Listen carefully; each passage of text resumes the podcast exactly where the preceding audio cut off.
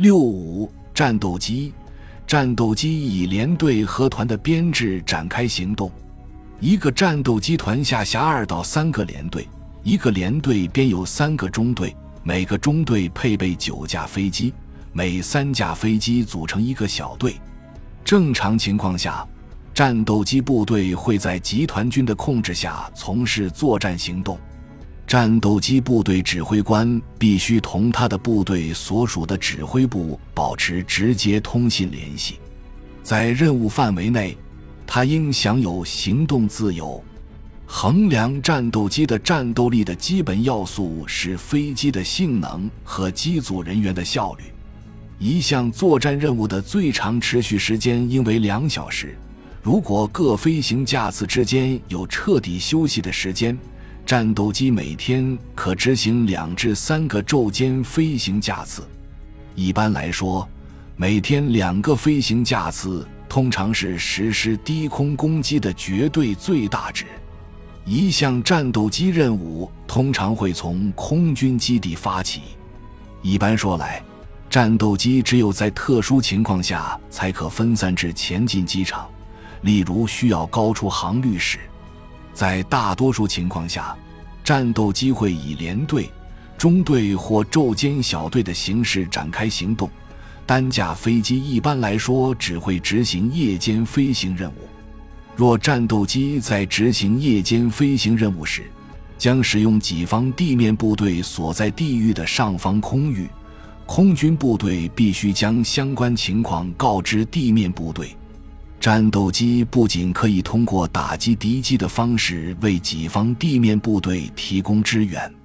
还可用于掩护己方飞机对敌阵地实施空中侦察，打击敌人的空中侦察，掩护己方部队和后方重要设施免遭敌人空袭。需要特别说明的是，战斗机不应用于在其防空区构成空中防线。如果有足够充裕的时间和兵力，战斗机可以执行对地攻击任务。尤其是在战斗机部队与地面力量协同行动时，对地攻击特别有效。战斗机的地面攻击目标通常位于炮兵观测范围外。战斗机主要用于打击敌人的兵力集结、行军纵队以及正在跨越河流或被限制在狭窄空间内的部队。不过，当敌人对战斗机的对地攻击做好了防御准备时，指挥官必须预料到己方战机有可能会遭受严重损失。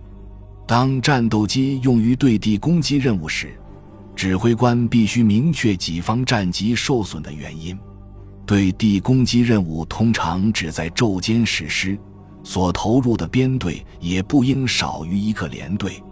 同时，遂行突然袭击的战斗机数量越多，作战效果越佳，敌人的防御难度也越大。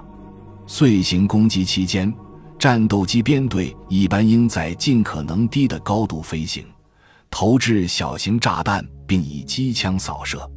在接敌飞行期间，战斗机编队应避免发生空战。倘若无法避免空战，通常就意味着必须放弃对地攻击任务。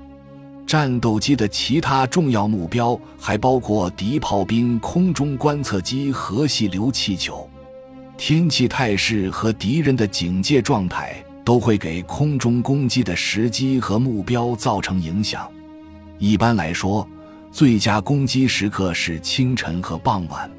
对这些目标的攻击尝试通常会迫使对方后撤。消灭空中的敌机是战斗机和防空部队的共同任务，二者的紧密配合能取得最佳战果。一般情况下，战斗机和防空部队只有在昼间行动中才能实现最大程度的协同。战斗机必须知道己方防空部队的位置和射程，防空部队必须知道己方战斗机投入行动的时间。地点和数量，总指挥官确保这种协同，也就是说，总指挥官、战斗机和防空部队之间的通信至关重要。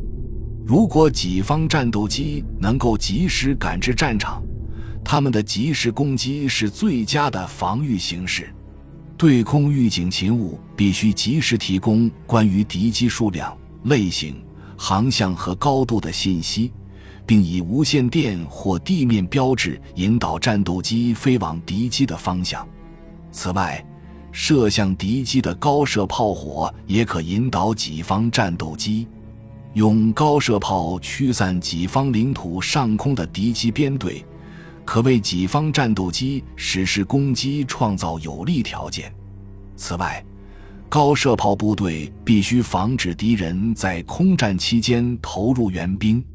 由于在夜间很难发现敌机，所以当夜间空战发生在己方领土上空时，防空探照灯连必须识别出敌机。以便己方战斗机实施攻击。感谢您的收听，本集已经播讲完毕。喜欢请订阅专辑，关注主播主页，更多精彩内容等着你。